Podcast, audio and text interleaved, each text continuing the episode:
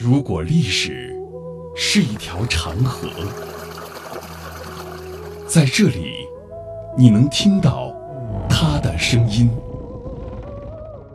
每一块斑驳的砖瓦，都是一段故事。一个家族坐在这里啊，他那个整座房子是土木结构。每一缕光影，都流淌着牵扯不断的血脉亲情。我们的琼林都是同种。到台湾的新竹，闽台古厝。岁月流金。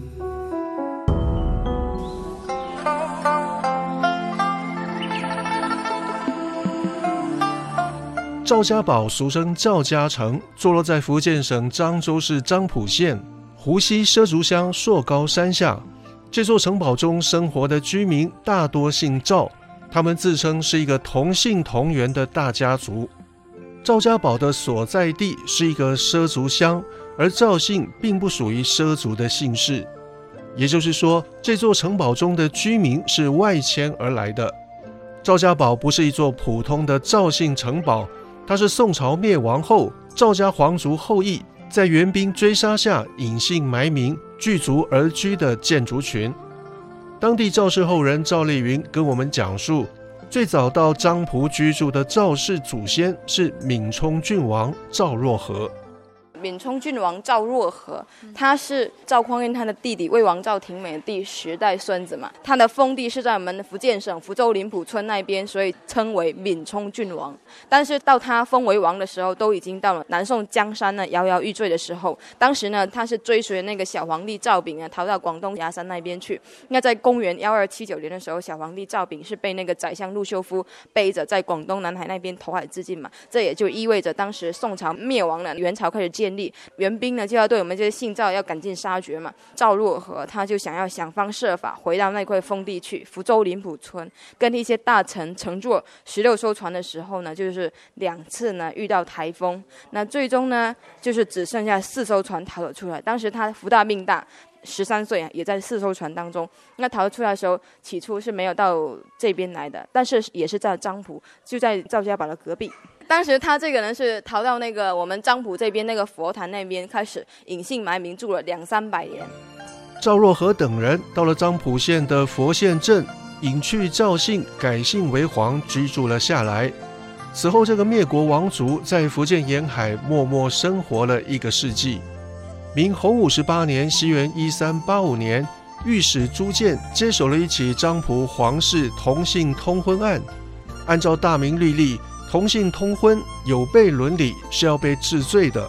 眼看黄慧官要被处以重刑，他的哥哥黄文官思索再三，终于将藏匿了上百年的家谱呈上公堂。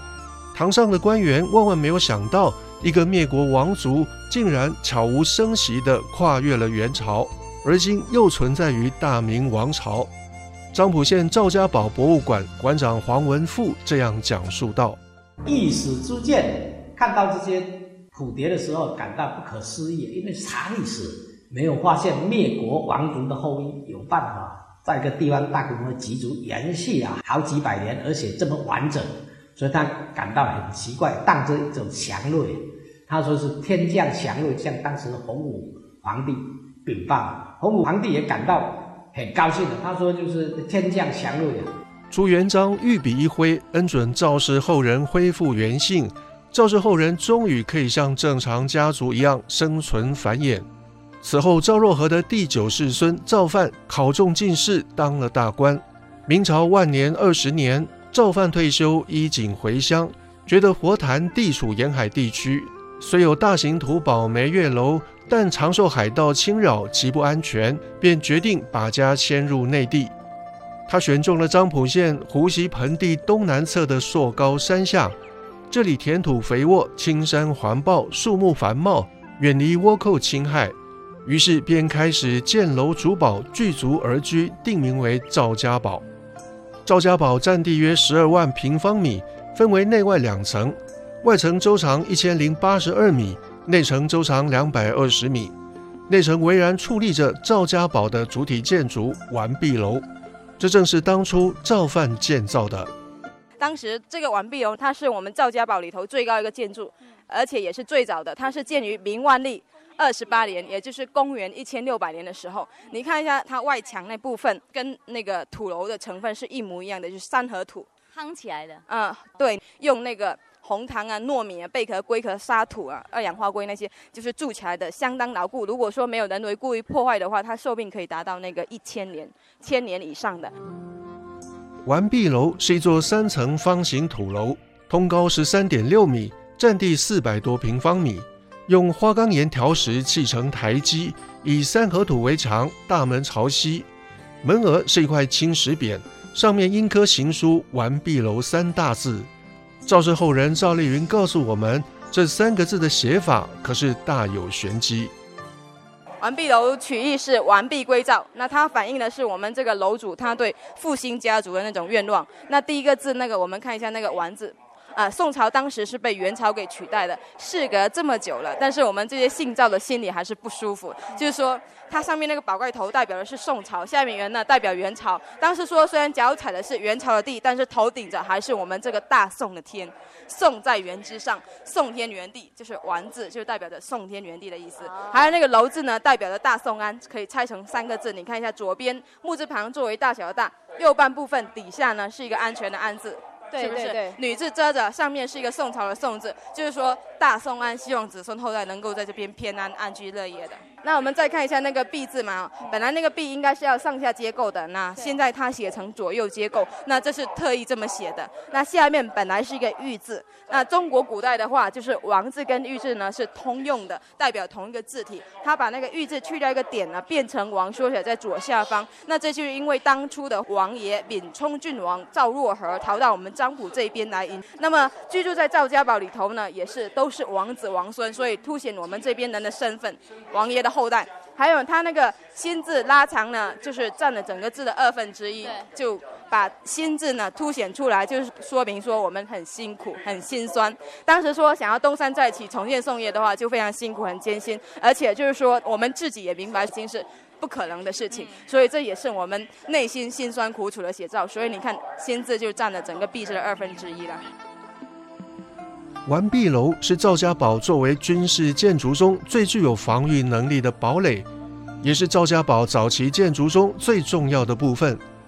这座三层高楼具有居住、作战以及逃逸三者兼备的条件。楼壁上四面设计有射击孔和放哨窗。当面临敌人入侵内城的时候，赵家堡人就可以依托完壁楼进行反击；当无法抵抗的时候，就可以通过天井边上设计的地道通往漳浦七星海。这样赵家人就可以处于进可攻、退可守，守不住又可以逃的不败境地。这个是枪眼，它每间房子都有这个枪眼嘛。就是射击孔，而且它这个是那种漏斗型的，呃，是里大外小，就是里面打出去容易，外面不容易射到楼中人。你们可以看一下，它这个这里头它就相当于一个碉堡，防御性是特别的强。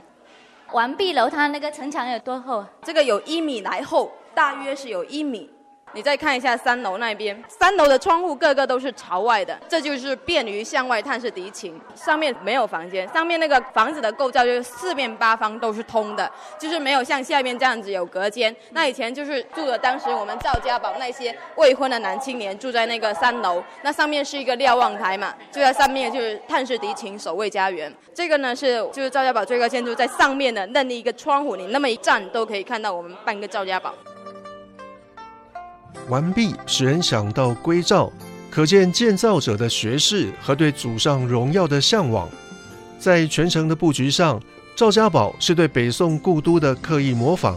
历史上的汴京城设有外城、内城和大内三重，赵家堡也设置有外城、内城和完璧楼三重。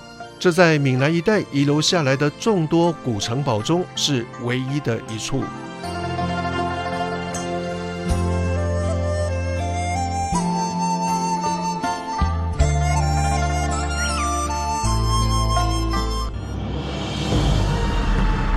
大型文化节目，听见非遗，闽台古厝，岁月流金，带您探寻老房子里割舍不断的两岸情缘。